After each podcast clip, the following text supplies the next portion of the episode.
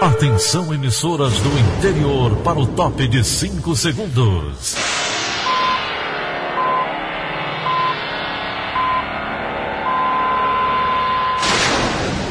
A Verdinha leva o som cada vez mais longe. Rádio Sul Cearense de Brejo Santo, Cristal de Quixeramobim, Iracema de Ipu, Jornal Centro-Sul de Iguatu, Macambira de Poeiras, Tabajara de São Benedito, Oroz FM, Pioneira de Forquilha, Itataia de Santa Quitéria, União de Camocim, Educadora do Cariri do Crato, Líder FM de Itapipoca, Aquarela FM de Miraíma, Liberdade de Itapipoca. Itarema, Carinhosa de Acopiara, Sertão Central de Senador Pompeu, Vale do Salgado de Lavras da Mangabeira, Vale FM de Nova Russas.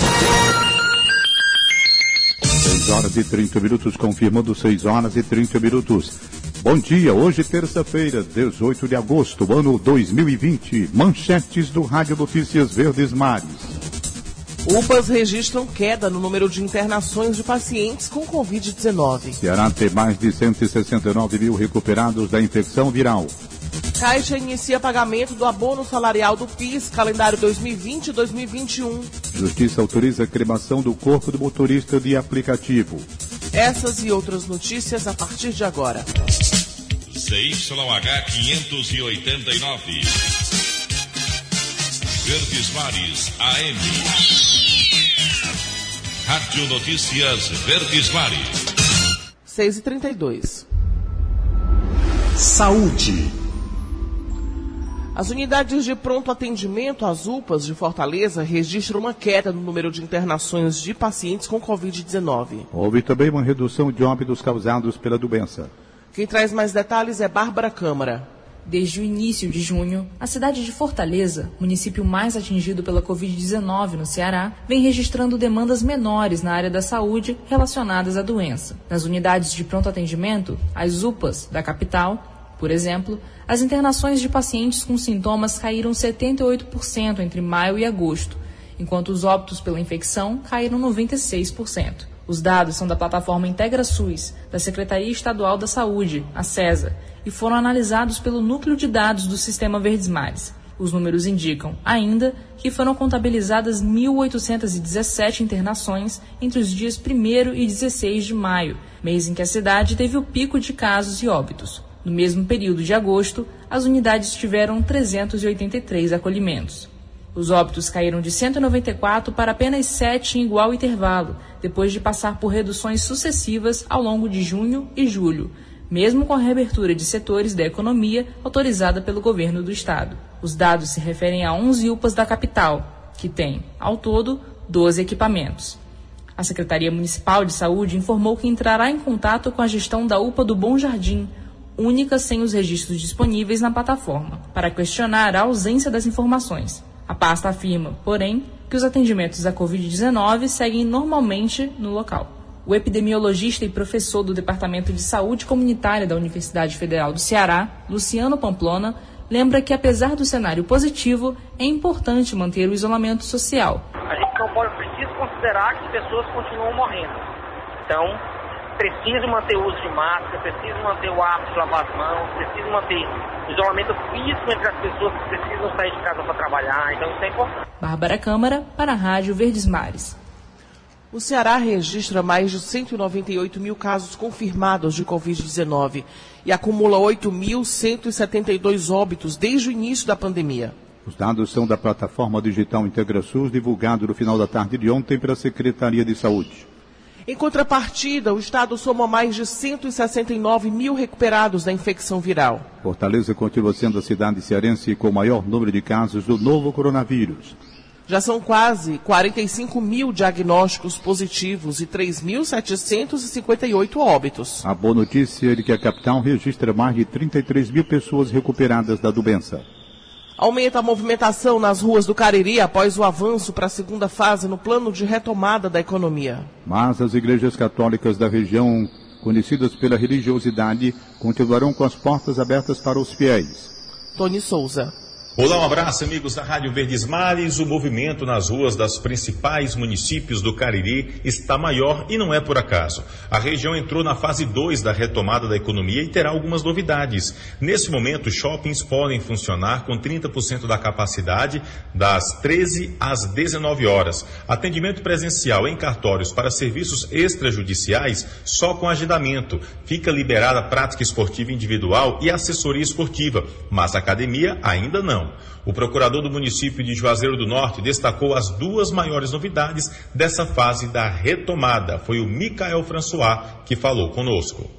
Um é das atividades religiosas, então os templos e as igrejas poderão reabrir nesta segunda-feira, a partir desta segunda-feira, com 20% de sua capacidade. Os restaurantes e toda a cadeia de alimentação fora do lar poderá funcionar eh, também a partir desta segunda-feira, do horário de 8 da manhã até às 17 horas, funcionando com 40% de sua capacidade. Mesmo com a liberação parcial, os fiéis ainda não terão missas presenciais. O bispo da Diocese de Crato, Dom Gilberto Pastana, emitiu uma nota ainda preocupado com os casos de Covid-19 no Cariri e preferiu esperar um pouco mais. Confirmou apenas as celebrações de forma virtual pelas redes sociais. Já as igrejas evangélicas deverão reabrir, mas tomando alguns cuidados. O pastor Jean Rotten, pastor da Igreja Mensagem de Fé, falou como a coisa deve acontecer. Cada membro que se achegar à reunião, nós vamos verificar a temperatura, nós vamos ter álcool gel espalhados em locais estratégicos da igreja. Tony Souza, da terra do Padre Cícero, para a Rádio Verdes Mares. Quase 4 mil estudantes testaram positivo para a Covid-19 no Ceará. Segundo as estatísticas da plataforma IntegraSUS, quatro alunos morreram por conta da enfermidade. Ana Beatriz Farias. No total, são 3.998 estudantes que positivaram para a Covid-19 no Ceará. Conforme estatísticas da plataforma IntegraSUS, destes infectados, oito morreram. As aulas presenciais estão suspensas desde março devido à pandemia da doença. A estimativa da Prefeitura de Fortaleza é que as aulas na rede pública retornem em setembro. Ao todo, o Ceará contabiliza quase 200 mil diagnósticos positivos da Covid-19. Ainda sobre o número de contaminados, é percebido que 2% dos casos são compostos por estudantes. A cidade cearense que lidera o número de estudantes infectados é Juazeiro do Norte, na região do Cariri, com 537 casos. Ana Beatriz Farias para a Rádio Verdes Mares. Um avião com 45 respiradores para tratar pacientes da Covid-19 chegou ontem em Fortaleza. Os equipamentos integram a remessa final de 700 respiradores adquiridos na China pelo governo do estado. Mais 40 devem ser entregues até o fim desta semana e distribuídos aos hospitais e unidades da rede pública estadual. Já foram adquiridas 600 unidades que equiparam quase 3 mil leitos criados exclusivamente para receber pessoas infectadas pelo novo coronavírus. E a partir de quinta-feira, dia 20, passa a valer a multa para quem descumprir o uso obrigatório de máscaras em espaços públicos e privados no Ceará. A multa só será aplicada se o cidadão descumprir a advertência da autoridade pública, determinando o imediato uso da máscara de proteção. Os valores variam entre 100 e 300 reais pela infração. O secretário da Segurança Pública do Estado, André Costa, esclarece em que casos a multa pode ser aplicada. Esse trabalho vai ser fiscalizado por agentes de diversas instituições, como as próprias fiscalizações sanitárias do Estado do município, a GFIS, da Prefeitura de Fortaleza, também as polícias militar, civil, DETRAN, enfim, vários órgãos vão poder fazer essa fiscalização, que primeiramente tem o intuito de evitar que façamos a criminalização dessas condutas. Por lei hoje, a pessoa não usar máscara configura crime de descumprir medidas sanitárias preventivas. À medida que se prevê a multa, então esse problema ele passa a ser resolvido na esfera administrativa e não mais na criminal. Em relação ao cumprimento dessa multa, primeiramente o decreto estabelece que o cidadão só será notificado se ele abordado pelo fiscal, ele instado a colocar a máscara, ele descumprir essa obrigação. Então só haverá multa se, por exemplo, ele tiver saído de casa sem máscara ou se recusar a colocar a sua máscara.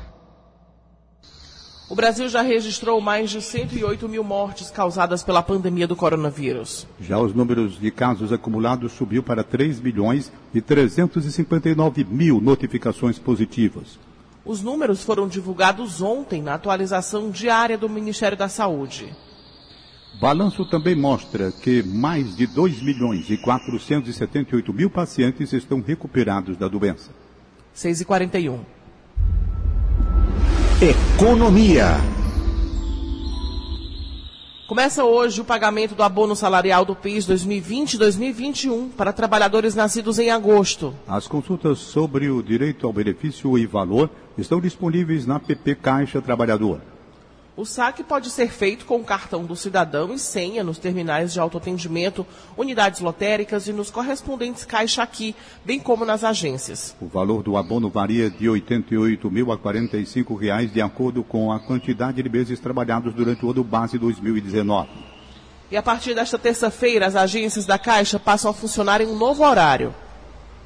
As informações com Rafaela Duarte. As agências da Caixa Econômica passarão a funcionar das 8 horas da manhã até 13 horas a partir desta terça-feira para o atendimento aos serviços essenciais. De acordo com o banco, não vai ser necessário que os clientes madruguem em filas, pois todos que chegarem nas agências até o horário de 13 horas serão atendidos. Os serviços de saque do FGTS emergencial e do auxílio emergencial também poderão ser movimentados pelos canais digitais da Caixa Econômica Federal. A partir desta terça-feira também começa o pagamento do auxílio emergencial para o público beneficiário do Bolsa Família. Eles seguem também um calendário do programa Bolsa Família. Até o momento, de acordo com a Caixa Econômica Federal, mais de 156 bilhões de reais já foram pagos para mais de 66 milhões de pessoas em todo o país. Rafaela Duarte para a Rádio Verdes Mares. Vamos agora à participação de Egídio Serpa, destacando que o BNDES pode financiar as obras do arco metropolitano que vai ligar Pacajus ao porto do Pecém. Bom dia, Egídio. Bom dia, Daniela de Lavor. Bom dia, Tom Barros. Bom dia, ouvintes. Uma fonte muito próxima do governo do estado revelou-me ontem que o BNDES emitiu um sinal de que está interessado em financiar a execução do Arco Metropolitano, uma autoestrada de 90 quilômetros de extensão que ligará a BR-116 em Pacajus até o Porto do Pecém. Essa estrada, cujo projeto executivo está pronto, cortará quatro municípios, entre os quais Palmácia, Maranguape e Calcaia a rodovia terá também nove viadutos e pontes e terá seu pavimento rígido, ou seja, todo ele construído em concreto. O arco metropolitano terá ainda pista dupla com canteiro central. É um projeto idealizado no governo Cid Gomes e aproveitado pela gestão do governador Camilo Santana, que o submeteu à análise do BNDES, que eu considero viável do ponto de vista econômico e financeiro.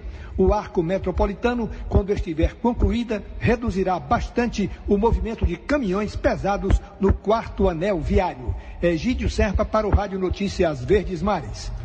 O preço médio da gasolina na primeira quinzena de agosto chega no maior valor desde março. Os detalhes estão com a repórter Fernanda Aires. Um levantamento de uma empresa especializada em gestão de frotas mostra que nos primeiros 15 dias de agosto, o preço médio do litro da gasolina no Ceará ficou em R$ 4,42, enquanto no mês de julho a média estava em R$ 4,33. Isso significa um aumento de pelo menos 80 centavos no bolso do consumidor e uma variação de 2% de um mês para o outro no preço do litro deste combustível. Nós circulamos em alguns postos aqui em Fortaleza e constatamos que o preço do litro da gasolina está variando entre R$ 4,42 e R$ 4,49, ou seja, tem posto vendendo até mais caro do que esse valor estimado pela empresa. Segundo o Sindipostos, esse aumento se deve a uma sequência de elevações repassadas pelas distribuidoras nos últimos 45 dias. Uma notícia que acaba não agradando em nada o consumidor. Fernanda Aires, para a Rádio Versmares. Considerado a prévia do Produto Interno Bruto, PIB, o Índice de Atividade Econômica do Banco Central no Ceará, divulgado ontem, mostra um crescimento de 6,71% na atividade econômica cearense em junho, se a gente comparar com maio. Segundo o economista e membro do Conselho Regional de Economia Ceará, Ricardo Eleutério, a forte variação positiva pode indicar uma recuperação em V, isto é, de crescimento rápido após uma queda também veloz. Euletério aponta que o resultado já traduz a reabertura gradual e responsável da economia planejada pelo governo do Estado. 6 horas e 45. Esporte.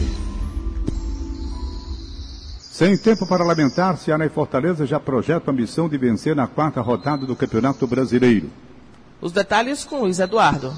Bom dia! Fortaleza joga nesta quarta-feira, às 20 horas e 30 minutos, no estádio da Serrinha, de propriedade do Goiás, em Goiânia. O time do Goiás, que vem de empate, empatou com Palmeiras na terceira rodada da competição, enquanto a equipe do Fortaleza empatou com o Botafogo no último domingo. Aliás, as duas equipes somam apenas um ponto ganho e ainda não venceram nessa competição. A diferença é que o Goiás só atuou em duas partidas e o Fortaleza já jogou três vezes. Na quinta-feira é a vez do Ceará voltar a atuar pelo Campeonato Brasileiro em sua quarta rodada. O Ceará jogará no Castelão nesta quinta às 20 horas contra a equipe do Vasco da Gama. O Ceará ainda não venceu, busca sim a primeira vitória em três jogos, um empate e duas derrotas. Já o Vasco da Gama é o vice-líder do Campeonato Brasileiro. O time jogou duas partidas e venceu as duas partidas. Venceu na sua estreia a equipe do Esporte Recife pelo placar de 2 a 0 e no último domingo venceu o São Paulo pelo placar de 2 a 1. Depois desses jogos de meio de semana, o time do Ceará volta a campo pela quinta rodada contra o Bahia, também no Castelão, próximo domingo, às 18 horas. Já o Fortaleza, por essa que será a quinta rodada do final de semana, só jogará dia 26, 21 e 30 na Arena Corinthians contra a equipe do Corinthians. Luiz Eduardo para a Rádio Verdes Mares. 6 horas e 47 minutos, 6 e 47 instantes. Votação sobre suspensão do deputado André Fernandes deve ocorrer quinta-feira. Rádio Notícia Verdes Mares. Rádio Notícia Verdes Mares. 6 e 48 Política. A votação aberta que vai decidir suspensão de 30 dias para o deputado André Fernandes por quebra de decoro deve acontecer na quinta-feira. Repórter Flávio Roveri. A votação do relatório que pede a suspensão por 30 dias do mandato do deputado André Fernandes, hoje no Partido Republicanos, está na pauta da sessão de quinta-feira da Assembleia Legislativa. A data, 20 de agosto, marca exatamente um ano da abertura do processo contra o parlamentar pelo Conselho de Ética da Casa. Depois de André Fernandes ter acusado, sem apresentar qualquer prova, o colega Nezinho Farias, do PDT, de integrar uma facção criminosa, em denúncia que foi arquivada pelo Ministério Público. Na época da acusação infundada, em junho do ano passado, o caso gerou indignação de muitos parlamentares. E mais de um ano depois, os deputados devem responder em votação aberta se a punição aprovada pelo Conselho de Ética ainda em dezembro é o melhor desfecho para apenas uma das várias polêmicas que André Fernandes vem colecionando na casa. O deputado, que se elegeu pelo PSL, tem hoje outras duas representações abertas contra ele no Conselho de Ética, pelos partidos PSDB e PSOL, por ter disseminado notícias supostamente falsas sobre a pandemia no Ceará. Entre outras declarações, André afirmou que o secretário da Saúde, Dr. Cabeto, teria pressionado médicos a falsificar atestados de óbito para aumentar o número de mortes por Covid-19 no Ceará o que gerou revolta da categoria médica no estado. André também fez um comparativo de mortes por doenças considerado notícia falsa e retirado do ar pela rede social onde publicou. Em postagem que chegou a ser compartilhada pelo presidente Jair Bolsonaro. Por essa conduta, ele também foi acionado no Ministério Público Estadual, mas o órgão arquivou a representação aberta por OAB e Rede Nacional de Advogadas e Advogados Populares, que vão recorrer. Flávio Roveri, para a Rádio Verdes Mares. Aumenta o número de eleitores escolarizados no Ceará. Já as mulheres continuam sendo a maioria do eleitorado cearense. Esse assunto é o tema do comentário de William Santos. Olá, bom dia a você que nos ouve na Verdinha. No Ceará, mais de 6 milhões e meio de eleitores vão poder ir às urnas em novembro para votar para prefeito e vereador.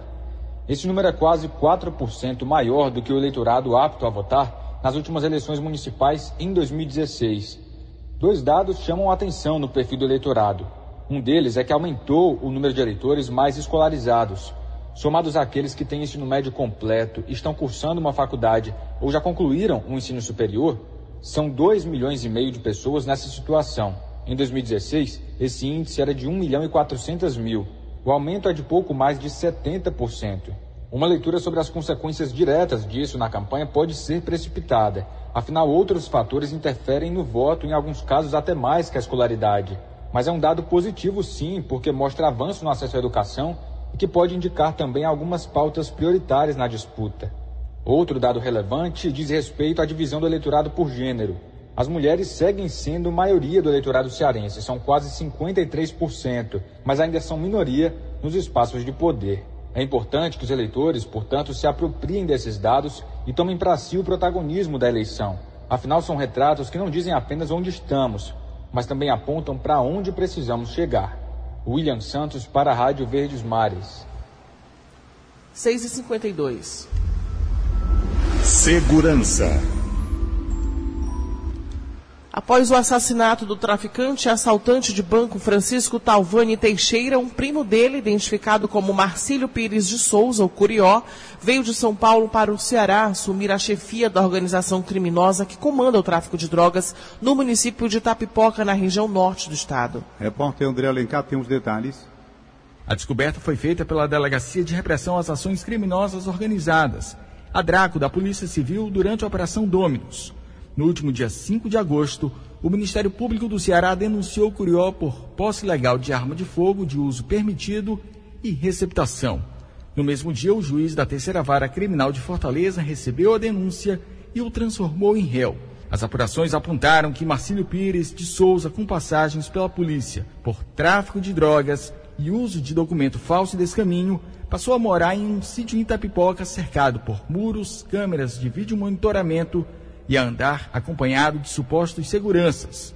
A residência foi um dos 16 alvos de mandados de busca e apreensão cumpridos na Operação Dominus, deflagrada em 23 de julho último, após determinação da Vara de Delitos de Organizações Criminosas. No imóvel, a Polícia Civil recolheu apenas documentos e não encontrou Curió. O primo e suposto sucessor de Talvani Teixeira foi localizado em uma outra residência no bairro São Bento, em Fortaleza, na sequência da operação, ainda no dia 23 de julho, de acordo com o inquérito policial, Curió autorizou a entrada dos investigadores no imóvel onde foram apreendidas munições e drogas. Ele foi preso em flagrante. A Draco ainda apreendeu três aparelhos celulares e um veículo de luxo avaliado em 275 mil reais na posse de Curió.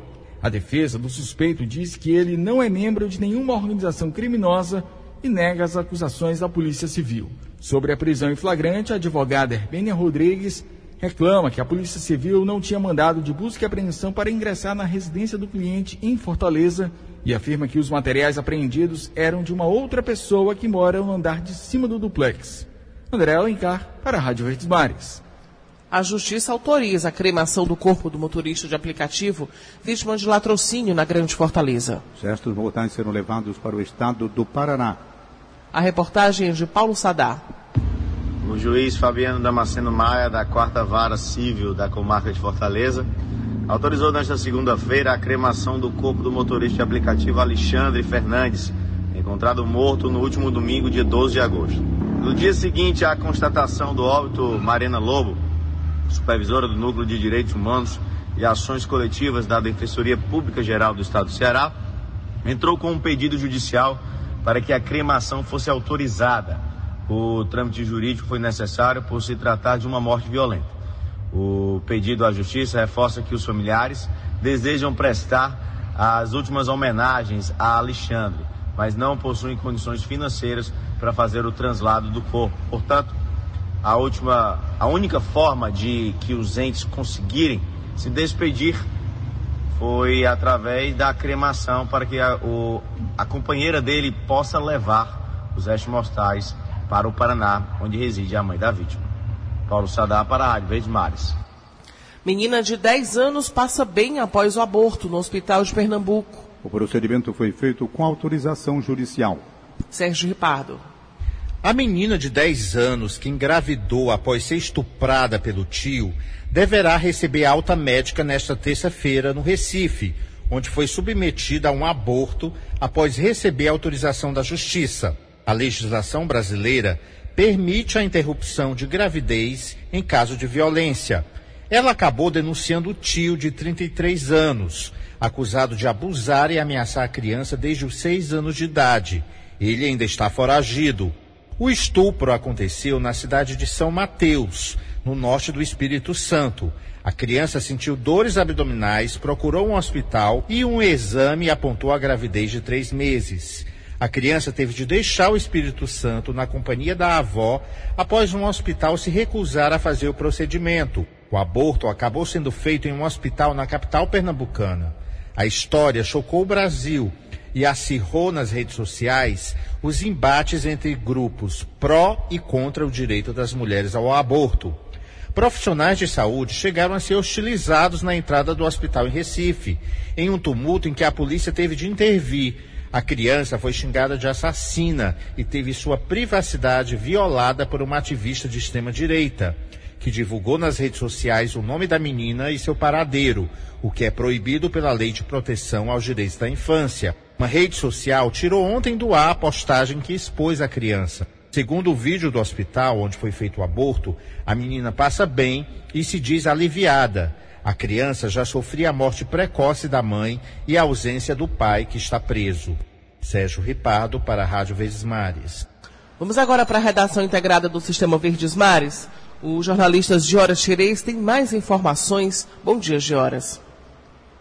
Muito bom dia, Daniela. Bom dia, ouvintes.